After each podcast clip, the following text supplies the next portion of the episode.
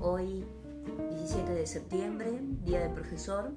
Estamos celebrando de una manera especial y comenzando a transmitir en vivo por primera vez, estamos probándolo, eh, en vivo y en simultáneo por FaceLive y por Instagram.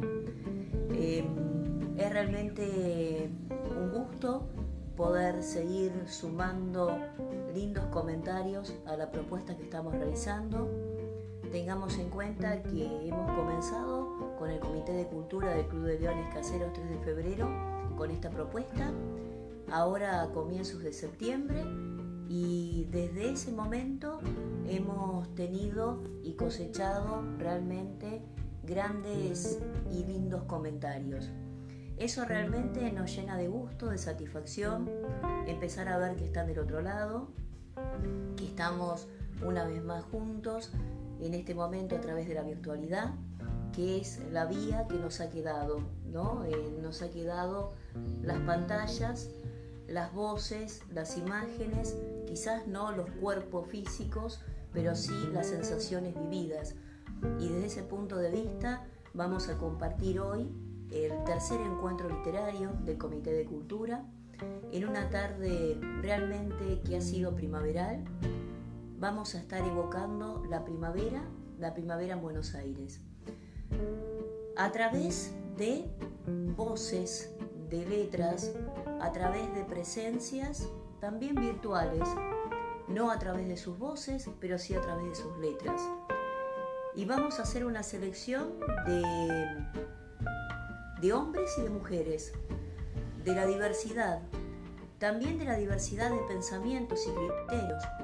Vamos a comenzar a leer Las huellas de Silvina Ocampo. A quienes están presentes, y veo que ya en algunos casos nos están saludando, los invito a que vayan poniendo sus comentarios, que voy a ir leyéndolos en un momento.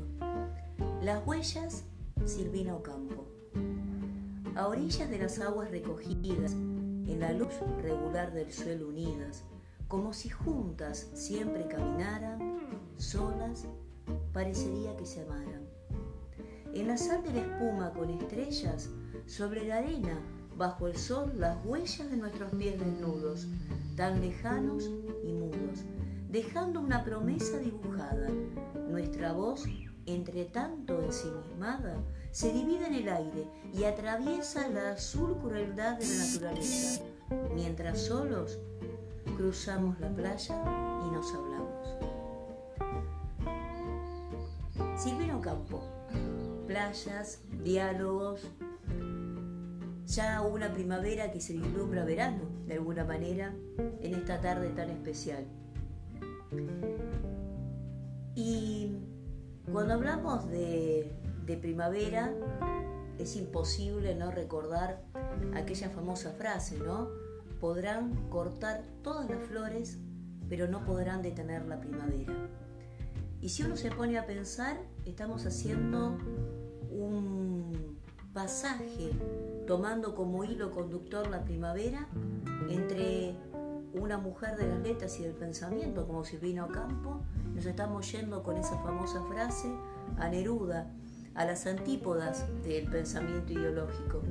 Pero sin embargo, es una de las cosas que me gustan de este espacio, cuando hablamos de cultura, cuando hablamos de la creación humana, cuando hablamos de la belleza de la creación, nos damos cuenta que las diferencias ideológicas aparentemente irreconciliables no nos diferencian, marcan diferentes puntos de vista, diferentes criterios, pero no significan una brecha insalvable. Y justamente es la cultura la que permite superar esa brecha insalvable, mejor dicho, aparentemente insalvable desde el plano de lo racional. ¿Por qué? Porque desde las emociones es mucho más lo que tenemos en común. Así que Seguimos aquí en el Comité de Cultura apoyando la diversidad, apoyando la pluralidad, exaltando la tolerancia, exaltando el respeto, el respeto por el otro que muchas veces no está solamente en poder reconocer una idea diferente, sino también que está en la valoración del otro, de la otra persona. Y ayer hablábamos en una interesante charla sobre la importancia de la preservación de la capa de ozono y, allí veíamos claramente esta circunstancia, la circunstancia de respetar al otro y no solo con las palabras, sino fundamentalmente con los gestos. Continuamos con las lecturas, veo que están por allí, ¿sí? viendo la transmisión en vivo, veo que por ahí hay allá algunos me gusta y algunos comentarios. Y vamos a, a continuar ahora nuevamente con Borges. Digo nuevamente porque en el primer ciclo, en el primer encuentro, lo hemos compartido, pero esta vez no con emociones, esta vez Borges hablándonos de Buenos Aires. Antes yo te buscaba en tus confines, que lindan con la tarde y la llanura, y en la verja que guarda una frescura antigua de cedrones y jazmines. En la memoria de Palermo estabas, en su mitología de un pasado de baraja y puñal, y en el dorado bronce de las inútiles aldabas con su mano y sortija. Te sentía en los patios del sur y en la creciente sombra que desdibuja lentamente su larga recta. Al declinar el día, ahora estás en mí, eres mi vaga suerte, esas cosas que la muerte apaga. Y la ciudad ahora es como un plano de mis humillaciones y fracasos. Desde esa puerta he visto los ocasos y ante ese mármol he guardado en mano. Aquí el incierto ayer y el hoy distinto. Me han disparado los comunes casos de toda suerte humana. Urden su incalculable laberinto, aquí mis pasos. Aquí la tarde cenicienta espera el fruto que le debe la mañana. Aquí mi sombra en la no menos vana sombra final se perderá, dijera. No nos une el amor, sino el espanto. Será por eso que la quiero tanto. Jorge Luis Borges, en el otro, el mismo.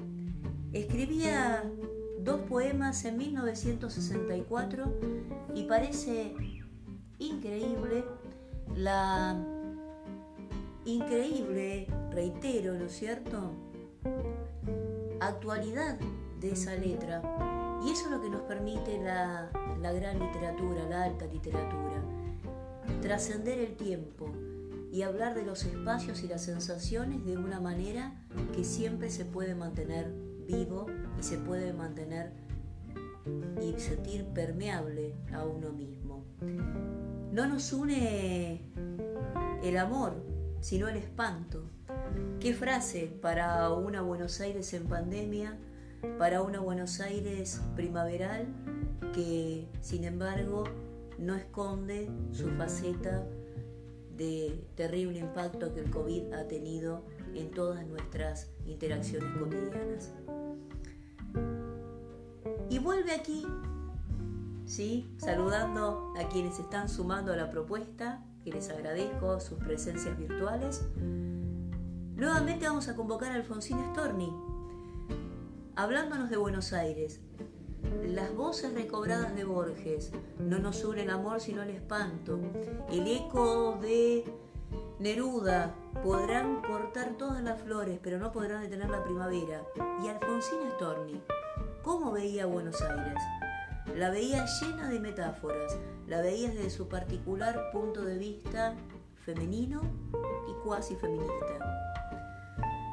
¿Cómo veía Alfonsina a Buenos Aires? Buenos Aires es un hombre que tiene grandes las piernas, grandes los pies y las manos y pequeña la cabeza. Gigante que está sentado con un río a su derecha, los pies monstruosos movibles y la mirada en pereza. En sus dos ojos, mosaicos de colores, se reflejan las cúpulas y las luces de ciudades europeas. Bajo sus pies todavía están calientes las huellas de los viejos querandíes, de boleadoras y flechas. Por eso cuando los nervios se le ponen en tormenta, siente que los muertos indios se le suben por las piernas. Choca este soplo que sube por sus pies desde la tierra con el mosaico europeo que en los grandes ojos lleva. Entre sus duras manos se crispan, vacilan, tiemblan, a igual distancia, tendidas de los pies a la cabeza.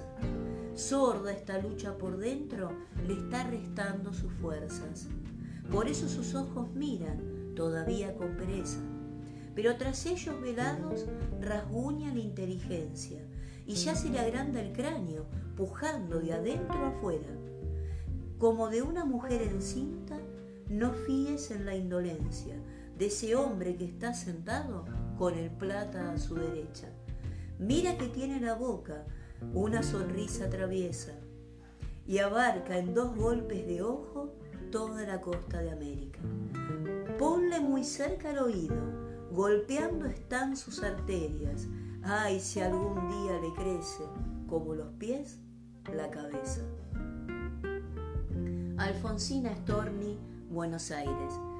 Sin dudas, ecos de una vieja etapa, ecos de una etapa donde la literatura, donde el lenguaje y las reflexiones sobre la ciudad, sobre Buenos Aires y la vida cotidiana estaban presentes.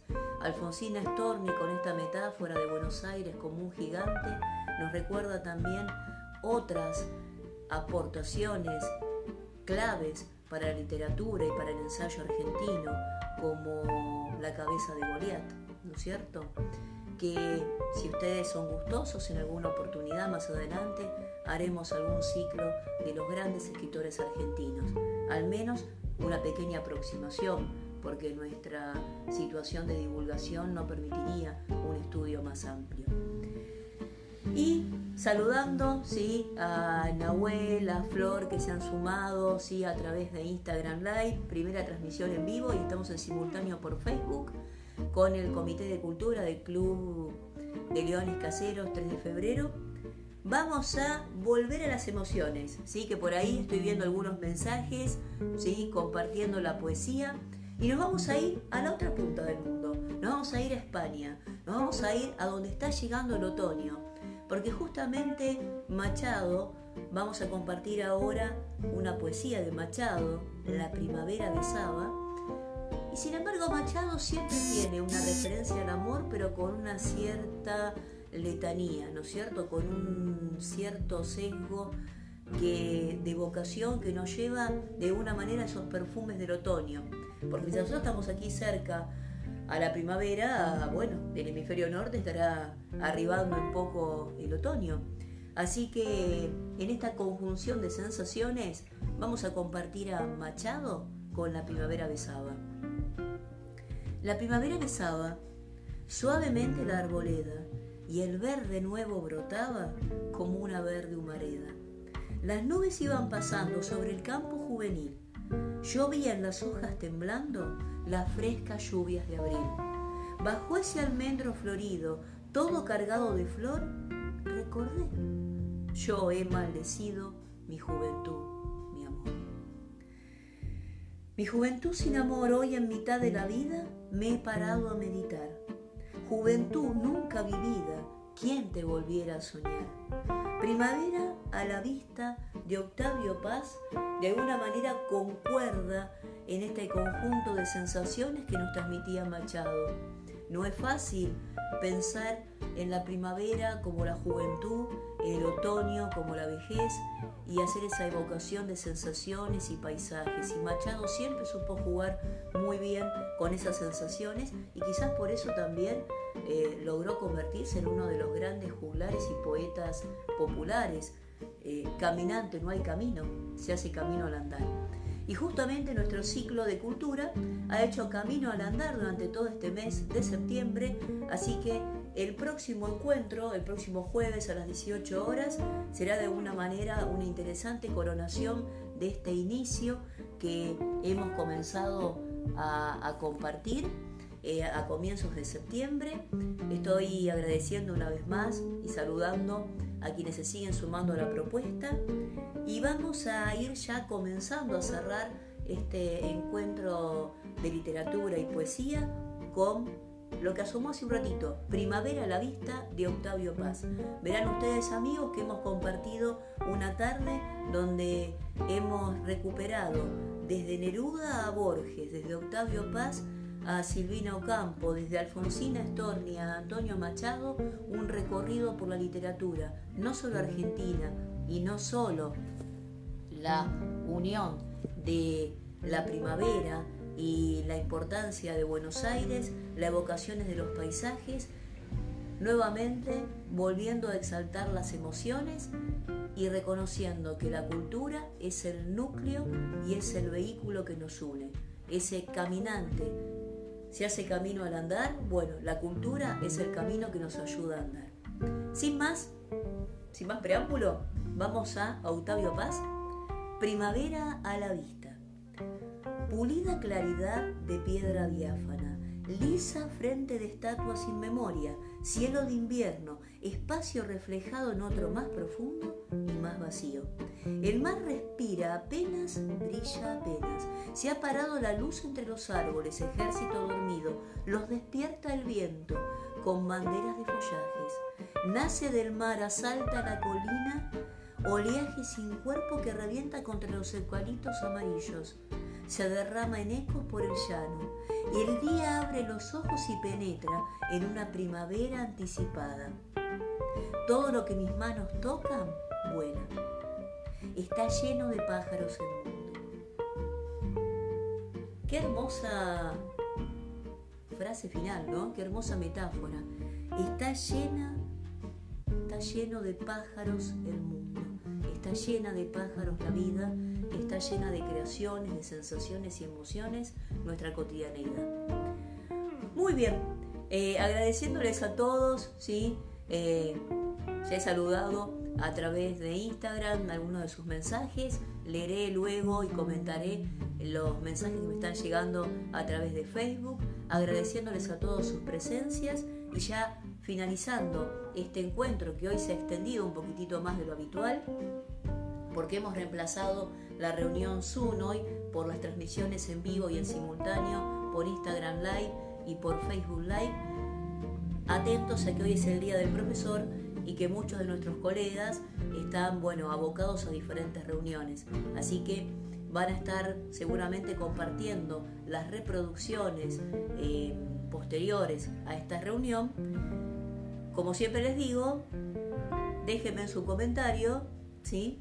déjenme su me gusta pero la mejor manera de demostrarme su me gusta y la satisfacción hacia este espacio es que compartan en sus muros, compartan en sus sitios, repliquen y recuerden etiquetarme para yo poder seguir el camino de las publicaciones y así agradecerles y poder ver que día a día vamos sumando cada vez más reproducciones, lo cual me llena de satisfacción. La reunión de ayer, la conferencia de ayer, la mínima conferencia, porque era un tema que podíamos extendernos mucho más, acerca de la preservación de la capa de ozono, ha tenido más de 300 reproducciones en menos de dos horas, lo cual realmente me llena de satisfacción y eso no es más que el reflejo de que ustedes están del otro lado y están siguiendo esta propuesta.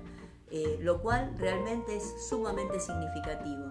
Gracias Santi por tu saludo de feliz día del profe. Un gusto que mis alumnos, exalumnos, amigos de la vida, eh, colegas estén aquí presentes, estén enviando sus saludos. ¿sí? Em, Marti Españoletti, Nelly Otero, eh, muchísimas gracias por estar, por sus saludos también.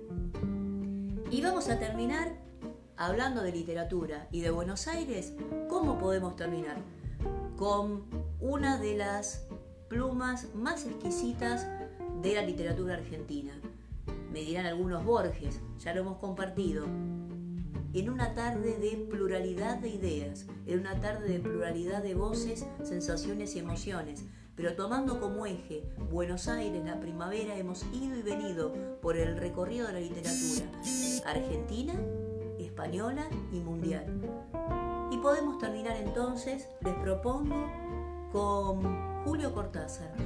con Julio Cortázar y su evocación a las veredas de Buenos Aires. Un Julio Cortázar que escribe esto en el exilio. Un Julio Cortázar que no está caminando las veredas de Buenos Aires. Y de alguna manera quería terminar hoy este encuentro con la voz de Cortázar, mejor dicho, con la letra, ¿sí? Y la voz que me voy a apropiar a través del próximo recitado, porque creo que todos nos sentimos hoy un poco exiliados en Buenos Aires. La pandemia nos ha enseñado que a veces los exilios no son ideológicos, que a veces los exilios son necesidades de preservación, que a veces los exilios son algo más profundo y que son el exaltar la necesidad de la supervivencia. Y la supervivencia está muy ligada a la poesía, está muy ligada a la cultura.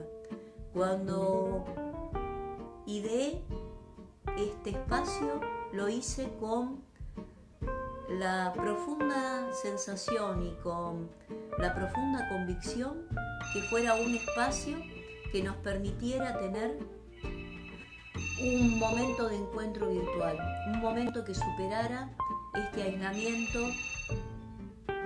que entre obligatorio y voluntario nos ha cambiado la cotidianidad, que nos ha obligado a preservarnos de una manera diferente.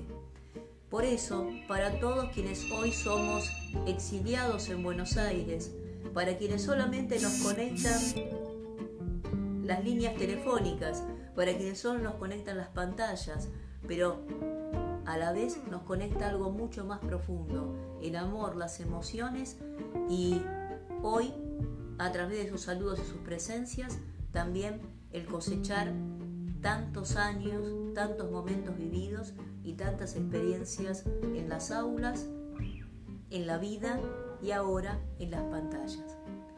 Culminamos la reunión de hoy con Veredas de Buenos Aires, de Julio Cortázar, en una evocación hermosa de esta ciudad divina que hoy la vemos a través de las ventanas y evocando nuestros pasos por aquellas veredas. De pibes la llamamos la dedera y a ella le gustó que la quisiéramos. En su torno sufrido dibujamos tantas rayuelas. Después ya más compadres, taconeando, dimos vuelta manzana con la barra, silbando fuerte para que la rubia del almacén saliera con sus lindas trenzas a la ventana. A mí me tocó un día irme muy lejos, pero no me olvidé de las vederas, pero no me olvidé de las vederas. Aquí o allá la siento en los tamangos, como la fiel caricia de mi tierra. ¿Cuánto andaré por ahí, por ahí, hasta que pueda volver a verlas? ¿Cuánto andaremos por ahí hasta que podamos volver a verlas? ¿Cuánto andaremos por aquí, por las pantallas, hasta que podamos volver a vernos? Y justamente, hasta que podamos volver a vernos, ¿sí? Estoy saludando a quienes siguen ingresando. Estamos aquí disfrutando de este momento, de este encuentro de sensaciones que me he propuesto en forma personal, pero que ustedes se han convertido en mis cómplices, en mis socios virtuales en este proyecto, en mis amigos que hoy el mundo de las pantallas nos ha convertido en seguidores. Un gran beso, un gran abrazo, inmensos saludos, inmenso agradecimiento a todos quienes han hoy conectado a través, primera vez que lo hicimos, Instagram Live, Facebook Live, en vivo y en simultáneo con el Comité de Cultura del Club de Leones Caseros 3 de febrero. Mariana Fábrega, quien les habla, los saluda una vez más, los invita a seguir sumándose a esta propuesta y una vez más amigos, gracias por estar allí. Todo esto no sería posible si ustedes no estuvieran del otro lado, si no pusieran su me gusta, si no nos siguieran por YouTube, por Spotify, por Anchor, por Instagram, por Face, estamos en todos lados, estamos como la primavera, llegando a cada una de sus casas, a cada una de sus pantallas y lo más importante, lo que me gustaría, estar llegando a cada uno de sus corazones. Amigos, gracias, los espero en el próximo encuentro.